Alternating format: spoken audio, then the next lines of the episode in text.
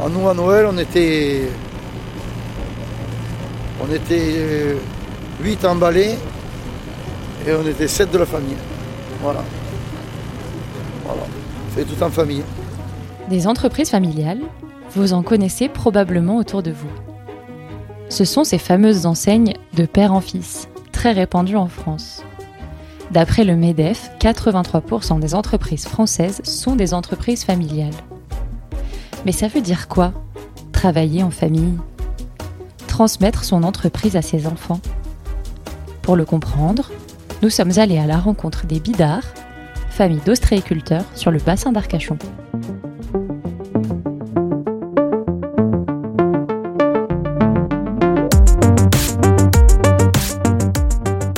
Je suis Perrine Dugrand et je vous présente Une affaire de famille, le podcast d'Orange sur l'entreprise familiale. Là, c'est Arcachon derrière vous, là-bas. Vous avez le bassin, enfin là, c'est Arcachon. Après, vous avez la Teste, la Hume, Gujan, euh, le Tèche, l'Iganos. Bon, là, avec le soleil, il y a une petite brume, là. Vous voyez, on voit pas très bien.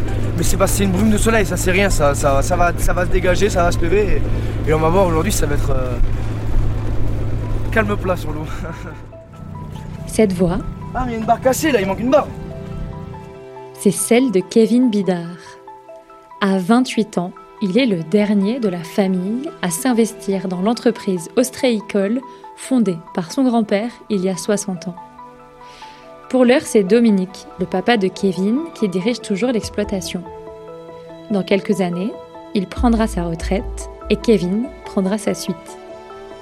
Père et fils ont accepté de nous emmener le temps d'une journée de travail sur leurs parcs ostréicoles situés sur le bassin d'Arcachon. Avec Alice, qui est journaliste, nous les retrouvons au port de Gujan à 8h du matin pour embarquer à bord de leur bateau, l'Ursua. La marée est descendante. Le soleil d'avril se lève sur l'eau, l'air est frais et salé. Dans ce décor de carte postale, nous partons à la découverte d'un savoir-faire qui se transmet dans la famille Vidard depuis quatre générations.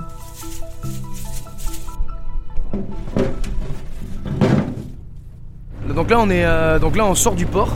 Par contre, on entre dans le chenal. Donc là, c'est ce chenal, il est creusé, il permet de pouvoir accéder au bassin euh, euh, pour aller faire la marée, quoi. On va aller en mer et on va attendre que la marée descende. On va passer toute la marée basse en mer et après on va revenir. Ouais. En fait, la marée dure 4 heures là. Un peu, un peu plus avec le trajet. L'eau va descendre pendant 2 heures. On va arriver là. ça- il, va, rester encore 2 heures et demie, on va dire. Dès qu'on pourra repartir aujourd'hui, on repartira le plus vite possible parce qu'on doit aller à un autre parc aussi. euh, voilà, pour pas se faire avoir. Et... Parce que sur du descendant, si on touche, c'est fini. Par contre, sur du montant, bon, on va arriver des fois, on va être un peu bloqué, mais c'est pas grave, l'eau monte, donc on attend un quart d'heure, hop, et on repart. Tandis que le descendant, euh, c'est mort. Après un quart d'heure de navigation, nous jetons l'ancre devant les parcs ostréicoles de la famille Bidard. Ils sont délimités par des piquets en chêne plantés dans le bassin. Quelques minutes plus tard, la marée basse dévoile de longs bancs de sable et des rangées de tables sur lesquelles sont posées des centaines de poches d'huîtres. Kevin et Dominique enfilent rapidement leur tenue de travail et sautent du bateau sans perdre un instant. Ils doivent se dépêcher d'accomplir leur mission du jour avant que la marée ne remonte. Réparer les poches, malmenées par les intempéries. Certaines mailles sont défaites, d'autres poches ont été jetées à terre par le courant. Il s'agit donc de les fixer à nouveau au tableau. Une tâche sans fin qu'ils font continuellement. T'en mets quelques-unes dans le panier. Là, là ceux-là. Là. Ça, c'est le 4 et du 5. Là. Les Dorans, là, où elles sont toutes. euh, Ah oui, c'est bon. C'est vrai, Putain, il me faut la, la truc parce que euh, Ouais, mais c'est pas grave. je la répare et que je fasse un trou. Ouais, non, mais tu fais Euh, pour quoi Bah, avec euh, le couteau, je l'ai là-bas, je vais chercher. Comment t'attaches directement au chantier On va les sortir. Ouais, je vais la réparer quand même. On va les sortir. ouais. Elles ressemblent pas du tout à des, à des huîtres euh, adultes parce que euh, on voit même pas de coquilles. On dirait comme de la roche. Dominique, Voilà, oui, mais c'est c'est des bébés au départ. hein. Alors, et au départ, c'est les premières huîtres qu'on aperçoit, c'est des comme des petits points, euh, des petits points de sable. Et après, on dirait des petits points de poivre après. Et, et au bout d'un moment, la, la coquille commence à se former. Ça, dans une poche, je ne sais pas combien il y en a, mais là, vous avez peut-être euh, Dans une poche comme ça, il y a 3000 huîtres, 4000 huîtres. Ah, 3008 je pense, pas plus. C'est un peu, elles sont un peu grosses. Et tout ça, c'est votre or Ouais, notre or, ouais. Et c'est de l'or le jour où on l'a vendu. Voilà, alors c'est de l'or dans 4-5 ans, ce sera de l'or. Le temps qu'elles arrivent à maturité. C'est une gestation quand même extrêmement longue. Ouais. C'est pour ça que c'est vrai que c'est cher, on les vend. Mais bon, c'est pas si cher que ça. Du travail. Oui, quand je vois que on boit un café le matin, c'est 1,50€. Et une douzaine d'huîtres à côté qui vaut, allez, une douzaine de moyenne, ça vaut 8 euros. Euh, je trouve que c'est pas, c'est pas cher à côté. Surtout le temps qu'on y passe. Et elle se nourrit de quoi pendant tout ce temps, l'huître alors? De ce qu'elle trouve dans l'eau. Le plancton. Ce métier, ça fait combien de temps que vous le faites? Ça fait 40 ans. Mon père, autrefois, il, possédait des, magasins de souvenirs à la dune du Pilat. Il avait des magasins, il avait euh, quatre magasins et deux magasins à Arcachon.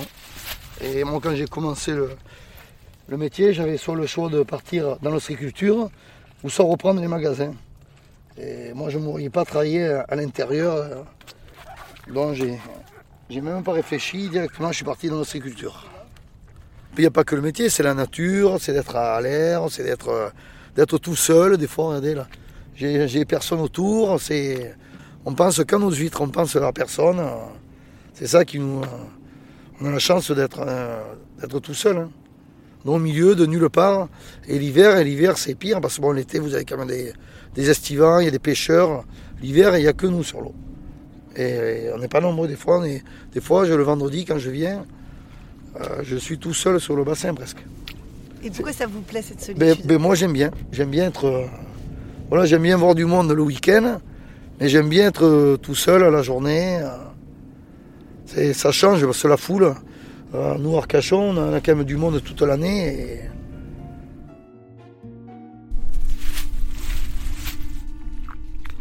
Les huîtres et la famille Bidard, on peut dire que c'est une longue histoire. L'arrière-grand-père était déjà ostréiculteur dans les années 1940. Mais c'est Christian, le grand-père de Kevin, qui a fondé l'entreprise dans laquelle travaillent aujourd'hui les deux hommes. Christian a maintenant près de 80 ans, il est à la retraite depuis 30 ans. Mais il vient tous les jours à la cabane, le petit nom donné au hangar familial situé sur le port, pour aider son fils et son petit-fils à trier les huîtres. Lors de notre visite à Arcachon, Christian était en rémission d'une opération des yeux et assigné à domicile par son médecin. C'est donc chez lui que nous sommes allés le rencontrer afin de remonter aux origines de l'entreprise familiale.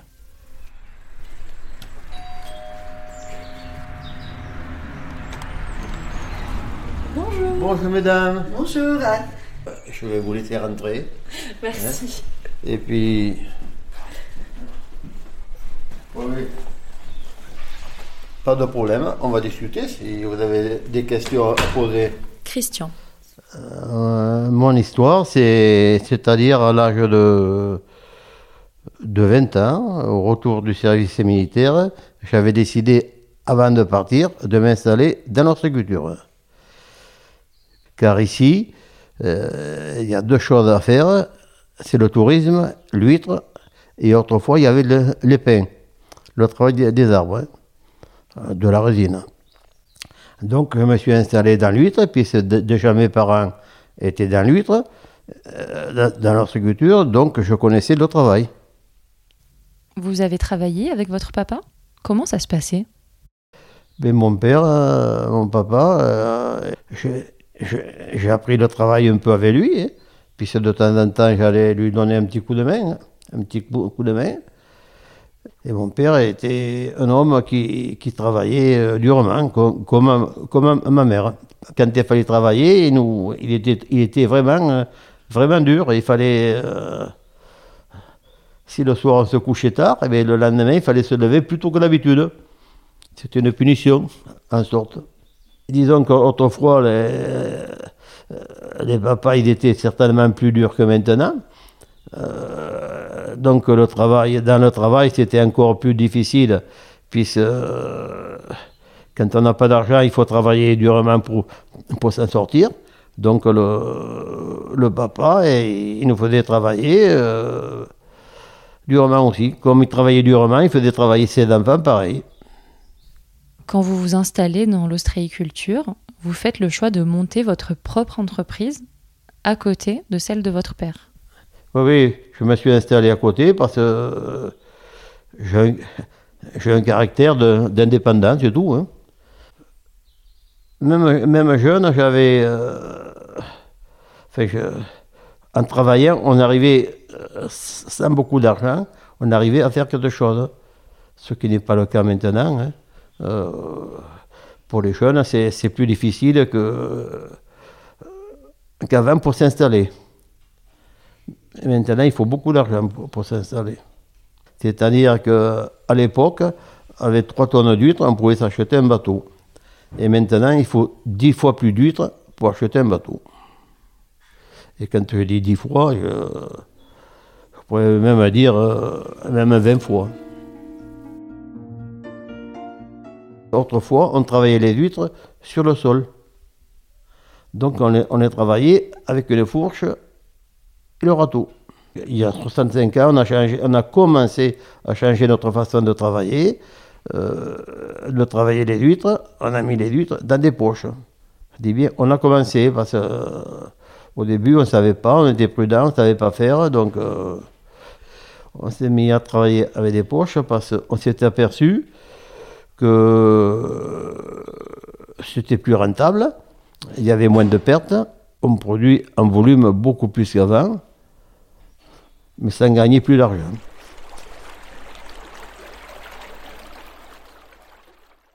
Et avant, euh, quand, euh, comme je me suis lancé, j'ai, pour ainsi dire, euh, jamais trop emprunté.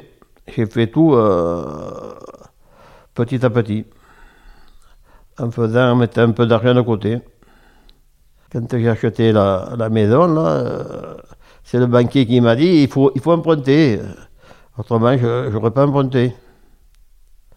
Et donc, euh, non, tout ce que j'ai, tout ce qu'on a- non, je l'ai construit petit à petit.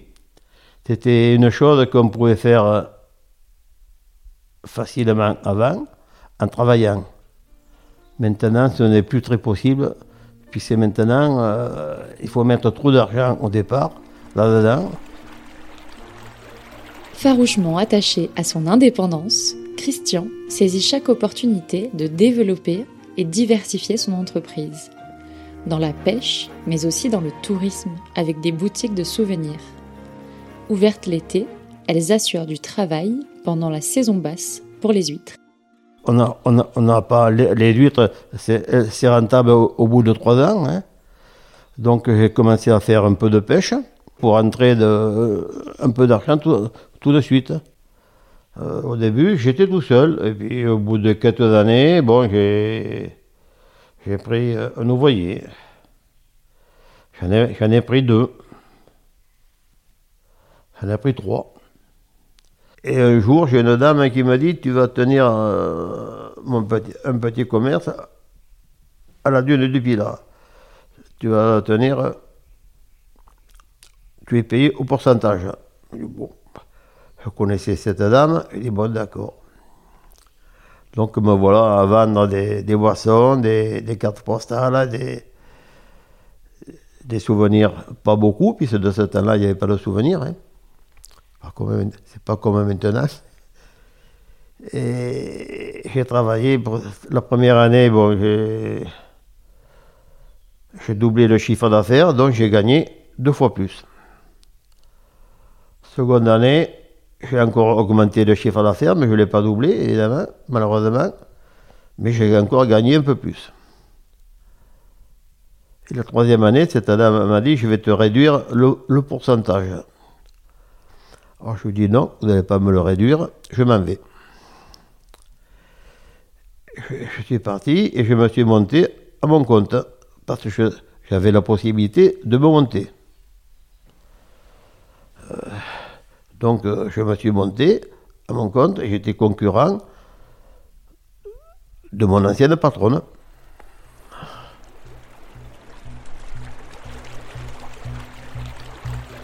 Derrière ce ton léger se cache en réalité une vie de labeur qui laisse des traces sur les corps, le principal outil de travail des ostréiculteurs.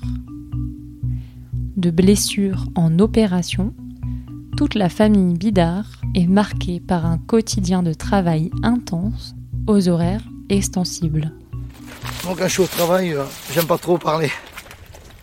Faut, il faut garder de l'énergie, hein, ça on dirait pas, mais on, force quand même à faire ça. Il faut tirer sur les élastiques hein, pour qu'il pour qu'ils soient tendus, pour pas que, que la poche, si on les tend pas, ben, le problème, si vous faites comme ça, la poche, on est obligé quand même d'y tirer dessus. C'est même ça, c'est physique.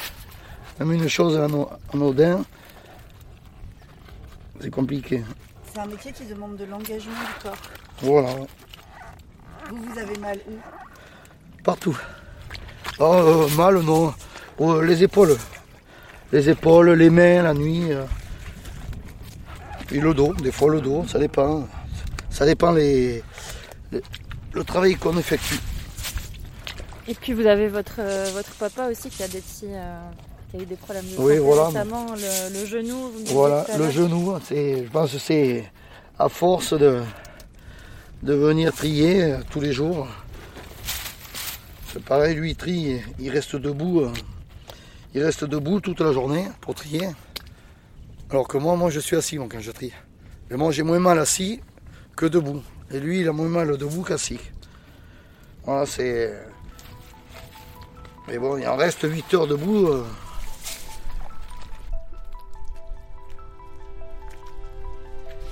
Il est 15h, nous revenons à terre, le bateau chargé de naissins, des huîtres qui ne sont âgées que de quelques mois. Pour Kevin et Dominique, la journée est encore loin d'être finie. Ça y est, euh, on a fini euh, la marée, donc maintenant c'est retour à terre et on va amarrer le bateau doucement, on va le décharger. Et euh, une fois qu'il sera déchargé, on va le remettre en place pour pouvoir repartir demain. Et, maintenant, la journée en bateau est finie, mais par contre la journée à, à terre, euh, elle recontinue. C'est parti pour euh, trois bonnes heures encore. L'activité de l'entreprise demande un investissement sans faille, parfois même jusqu'à l'extrême. Vous avez parlé de loisirs et vous avez dit que votre père euh, faisait du sport, votre fils aussi, votre petit-fils aussi, et vous, c'était quoi vos loisirs? Euh, ah oui. Alors ça va pas être facile. non, j'ai pas eu beaucoup de, de loisirs. Euh, bon, j'aimais faire un peu, un peu de vélo. Ce qui m'a coûté un an d'arrêt de travail, les vélos. J'ai eu un accident avec une voiture qui m'est rentrée de face. Euh, quand je suis sorti de l'hôpital, j'avais des, des bandages un peu partout. Première chose que j'ai fait, je suis parti au travail. Avant d'aller à la, maison. C'était. euh, C'était une vie euh, plus difficile que maintenant.